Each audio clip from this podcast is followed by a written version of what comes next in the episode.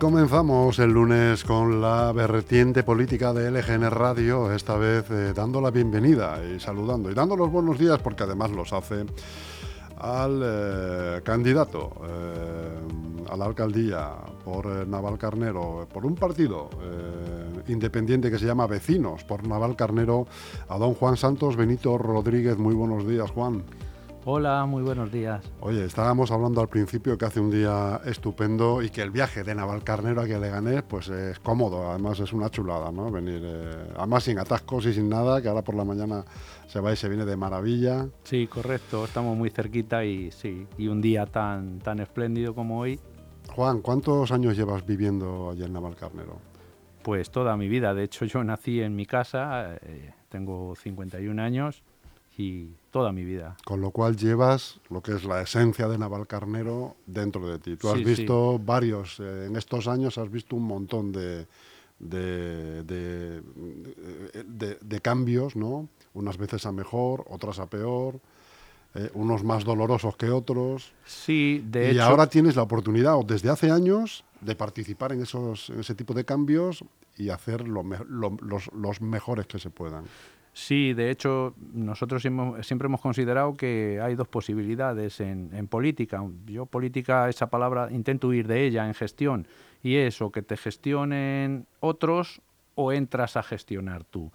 Entonces, bueno, nosotros, los que componemos mm, Vecinos por Navalcarnero, nos vimos en la obligación de dar un paso hacia adelante, habida cuenta de lo que estaba ocurriendo en Navalcarnero, que es algo, en fin, muy pocos municipios pueden tener la desgracia, entre comillas, de, sufrir lo que ha sufrido Navalcarnero a nivel de gestores y a nivel de políticos eh, que han llevado a, un ayuntamiento totalmente a la quiebra y a la ruina. ¿Qué es, Juan, lo que ha pasado? ¿En qué, en qué momento empieza esa cuesta abajo por la gestión que se produce en vuestro municipio. Sí, primero quiero decir que nosotros de ideologías, o sea, no queremos saber absolutamente nada. Fue nuestra obligación denunciar y, meter, y meternos en lo que estaba pasando. En este caso fue el Partido Popular el que ha llevado a la ruina a Navalcarnero, pero hubiéramos dado el paso si hubiera sido el PSOE o cualquier otro partido de otra índole política. Bueno, todo el mare magnum empezó, yo diría, hacia el año 1997 hay que decir que el Partido Popular ha, estado gobernando entre 1995 y 2015. En el año 97 ya empezaron a hacer unos protocolos para vender suelo de Navalcarnero, una dehesa que se dejó eh, a nombre de propios, una, marquesa antigua, y el ayuntamiento en esos años equiparó a bienes de propios a bien municipal o ayuntamiento. Empezó a partir la tarta, a segregar ese suelo y a llamarle municipal y a mal venderlo o regalarlo. De tal manera que, bueno, lo regalaban o lo vendían como rústico con la condición de una vez vendido lo recalificaban a urbano, con lo cual los compradores obtenían una enorme plusvalía solo por ese procedimiento. Eh, en fin, se, se, malvendió todo el patrimonio, se hipotecó todo el futuro de un pueblo. En aquellos años me imagino que los plenos debían ser terribles, ¿no? Viendo estas, mm. estas tropelías. Mm, sí, bueno, hay que decir que ellos aprovecharon ahí una coyuntura donde el Partido Popular tenía unas mayorías absolutas inmensas y entonces pues no tenía mucha oposición, por así decirlo. Se juntaba con con sus auténticas mentiras y manipulaciones porque ellos decían la de esa no se vende y sacaban periódicos cuando por el otro lado ya la estaban comprometiendo o malvendiendo. Aparte de la dehesa, eh, a futuro vendieron una serie de aprovechamientos urbanísticos no consolidados. De hecho, nos, vienen, nos están viniendo sentencias porque hay suelos que se vendían o aprovechamientos que no existen y después de muchos años debemos eh, la justicia condena al ayuntamiento a devolver esos importes cobrados más intereses. O sea, la deuda a día de hoy se puede decir que sí, se sigue incrementando por aquellos pasivos que, nos están viniendo desgraciadamente ahora. ¿Y da, mm, te queda algo para hacer algo en el pueblo? ¿Te queda algún dinero para hacer infraestructuras, mejoras? Mm, yo siempre he dicho que lo que no se ve muchas veces es lo más importante de todo. Y en este caso, desde la Concejalía de Hacienda es de donde se da o se abre el grifo para hacer o distribuir lo mejor que se pueda los recursos públicos municipales.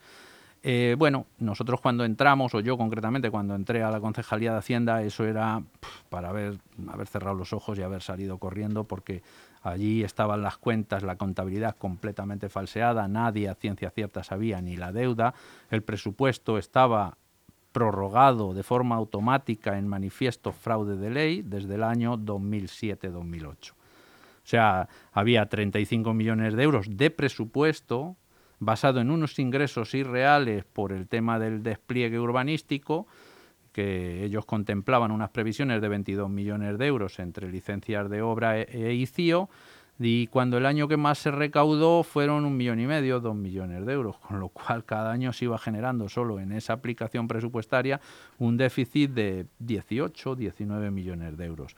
¿Qué hacían? Que la cobertura presupuestaria para gastarse los 35 millones existía, pero lo que no existía era el ingreso real.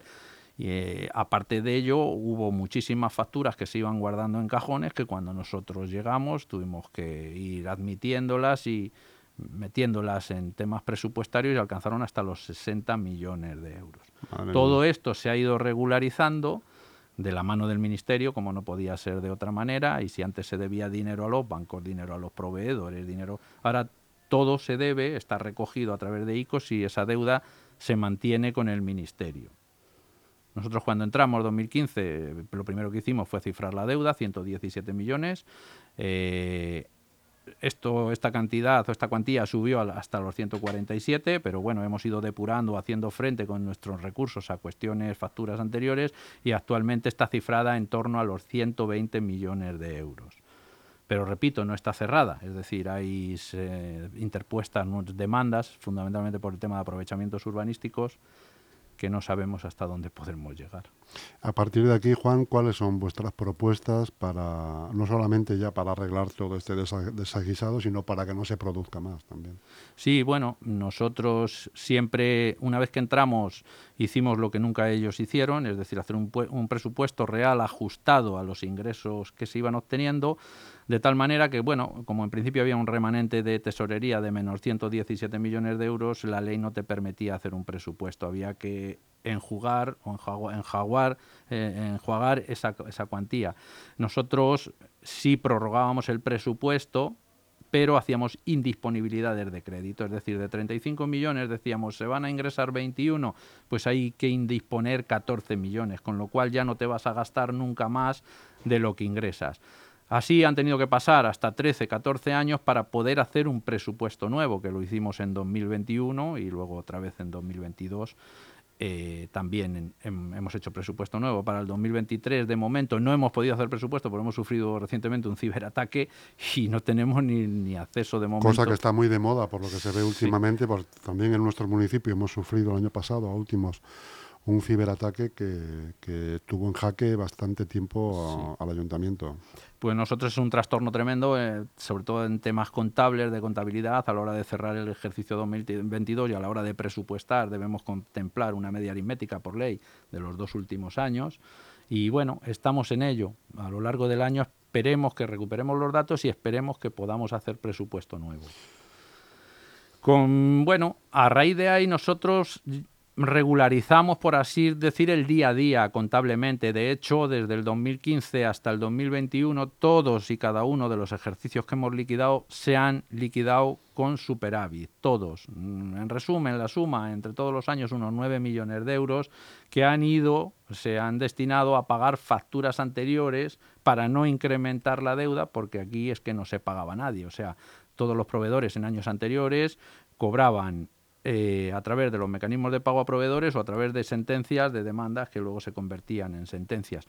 Hoy los proveedores pues cobran, no hay mejor dato objetivo que preguntar a los propios proveedores. De hecho, la propia Cámara de Cuentas cifró en 1052 días de retraso en el 2015 para pagar a proveedores y el último trimestre de, del 2022 nosotros hemos, lo hemos bajado hasta 45 días. O sea, con muchísimo sufrimiento y con muchísimo trabajo por delante y es algo que, bueno, mm, nosotros siempre hablamos de cuestiones objetivas. El municipio está muy tocado, está muy tocado por el tema de la deuda, pero eso no implica para que deban darse los mejores servicios posibles a la ciudadanía.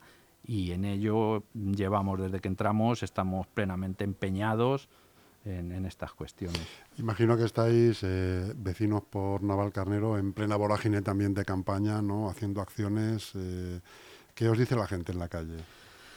Sí, bueno, nosotros, mm, la verdad que nuestro trabajo es visible, no es, no, es, no es contar películas o cuestiones que eh, se acentúan cuando llegan periodos electorales. Nosotros, nuestro trabajo está ahí, o sea, la gente ve si se hacen inversiones o no se hacen inversiones en el pueblo, a pesar de, del tema del que hemos hablado, del tema de la deuda. Los proveedores, lo he dicho, se les puede preguntar directamente cómo están cobrando sus facturas.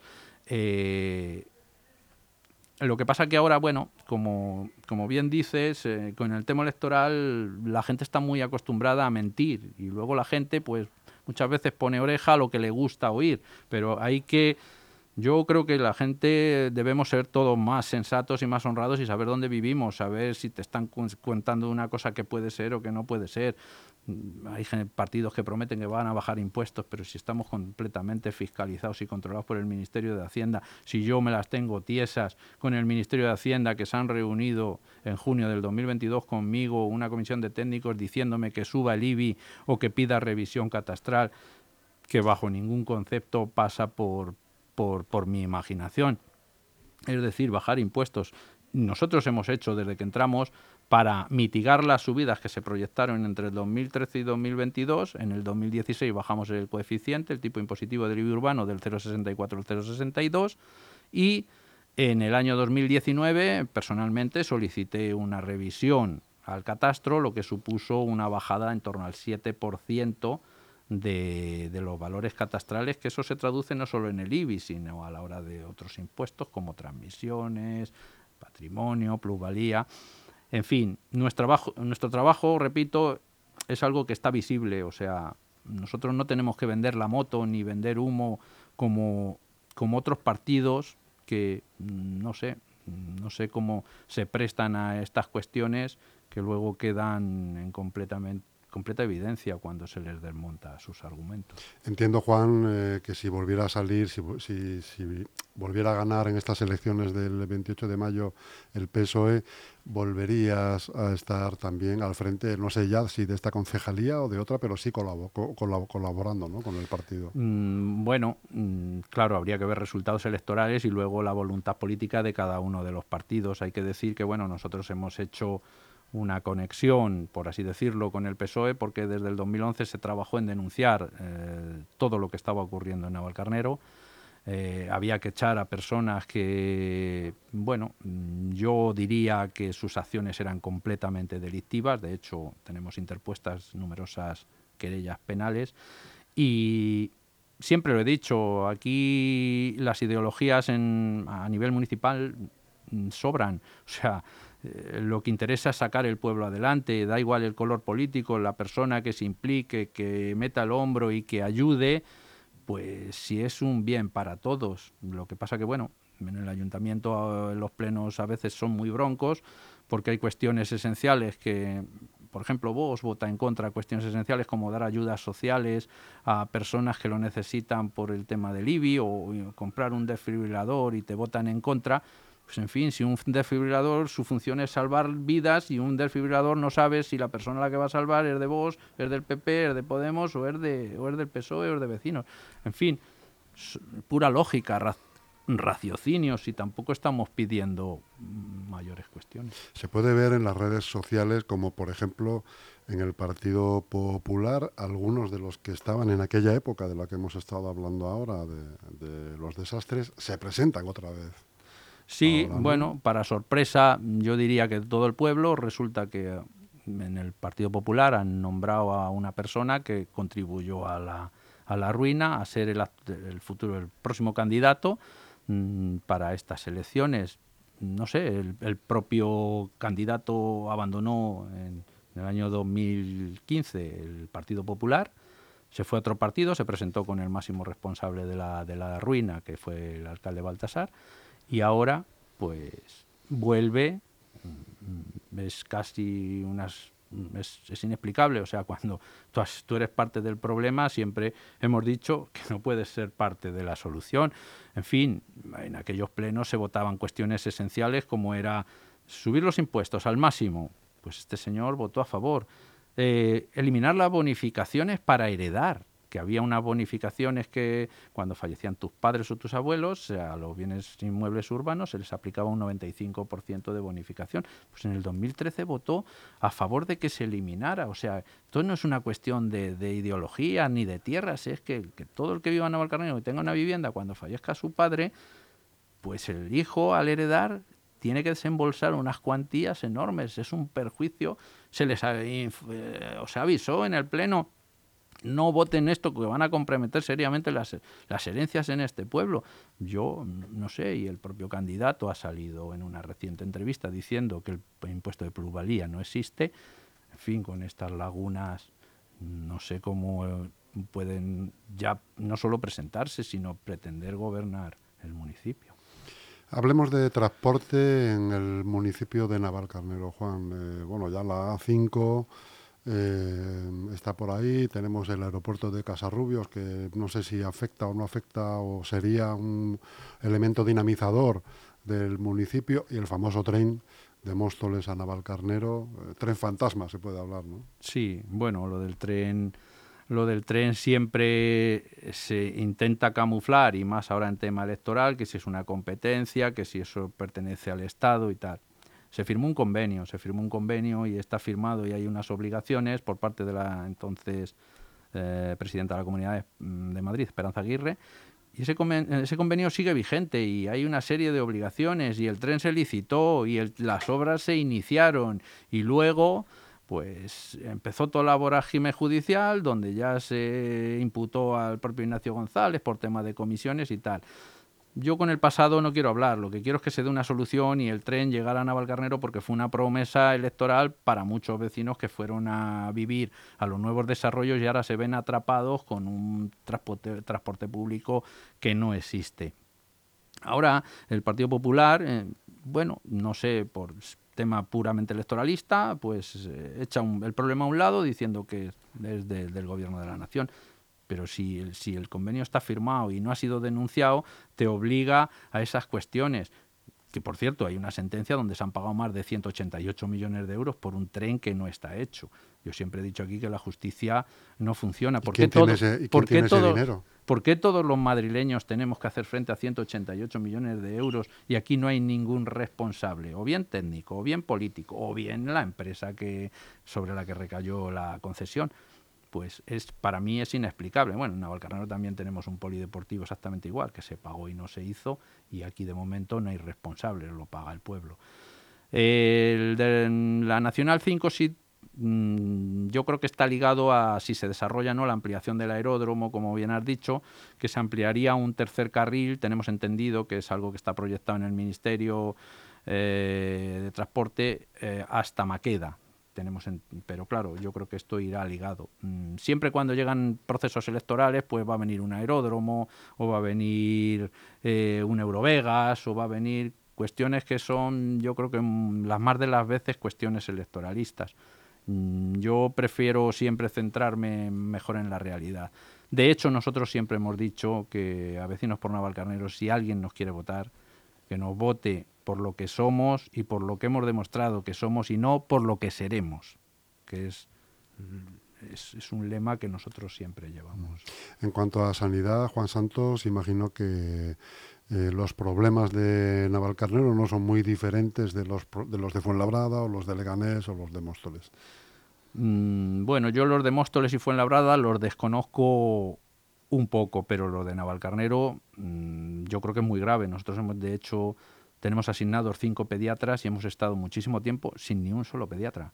O sea, eh, la gente que necesitaba pediatra se le derivaba a, a Sevilla, la Nueva, o a Villaviciosa Dodón o a colapsar las urgencias del Hospital Rey Juan Carlos, nuestro hospital de referencia. Un auténtico caos. A día de hoy, a día de hoy, la mitad de los días no hay médico de urgencia en Navalcarnero. O sea, tú vas a urgencias una noche y directamente pierdes un tiempo precioso, a veces eh, cuestan vidas, Y, porque luego te derivan directamente, váyase usted al hospital, es un tiempo que pierdes. Y nunca había pasado en Navalcarnero, hasta octubre del año pasado, nunca había pasado que no hubiera médico de urgencia. Mm, el personal facultativo allí eh, de Navalcarnero huye. Huye porque hay, ha habido muchas bajas, tenemos asignados 15 médicos eh, de familia, pero cuando hay bajas o excedencias o cuestiones que se no se cubren.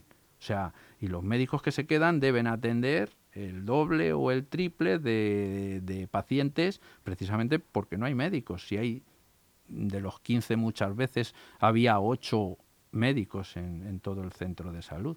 Ahora se ha inaugurado la semana pasada, bueno, no inaugurado, a hacer un acto electoralista igualmente de unas obras del segundo centro de salud, promesa que data del año 2003, y el proyecto del 2007 contemplaba que se iba a hacer un edificio de más de 4.000 metros con 28 consultas para atender a casi 20.000 personas y ahora pues nos han dado un, nos han construido un centro de salud que, nace corto, o es o sea, algo más de 2.000 metros, en vez de 28 consultas, 10 consultas, que ya es más pequeño que el antiguo centro de salud, y lo peor es que no le nos tememos muy mucho que no le van a dotar de recursos eh, humanos sanitarios, es decir, van a dividir el personal que tenemos en el antiguo centro de salud, la mitad o seis médicos ya han anunciado que van a ir al nuevo centro de salud, con lo cual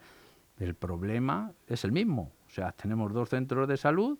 Ahora, el que nos han construido, si antes en el 2007 iba a ser para 20.000 habitantes, ahora solo va a atender a 10.000, cuando ya la población solo de Navalcarnero eh, sobrepasa los 31.000, sin contar que vienen los pueblos limítrofes también a, nuestros centros de salud. En fin, es todo pura propaganda electoral y yo creo que sanidad, si no de la comunidad de Madrid, eh, el peor municipio o el más, el más maltratado, poco le andaría, poco le faltaría. Yo, yo diría que somos, de hecho, los propios médicos cuando pueden se van de Navalcarnero por estas circunstancias de las que estamos hablando.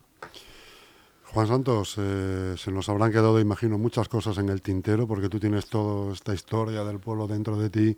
Eh, te pediría que aprovecharas este último minuto para dirigirte o para comentar lo que se haya podido quedar en el tintero, pero sobre todo también para dirigirte a tus votantes eh, de vecinos por Naval Carnero y ofrecerles más respuestas. Sí.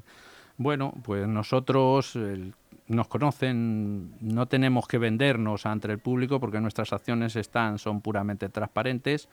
Eh, estamos completamente intervenidos por el Ministerio. De hecho, yo ya he pedido directamente a los responsables del Ministerio que este ayuntamiento o se hace un plan de ajuste a 100 años con interés por ciento cero o deberían rescatarnos como, como se hizo con los bancos, cosa que yo personalmente pues he solicitado a esta gente del ministerio. Nosotros, mientras el ministerio nos lo permita, porque prometer por prometer no lo vamos a hacer, pues hay muchas necesidades en el municipio. Hemos iniciado la primera fase de, una ciudad deportiva. El municipio está en continuo crecimiento demográfico y nuestra idea es continuar dotando de todos los recursos eh, públicos y todas las infraestructuras posibles a nivel deportivo.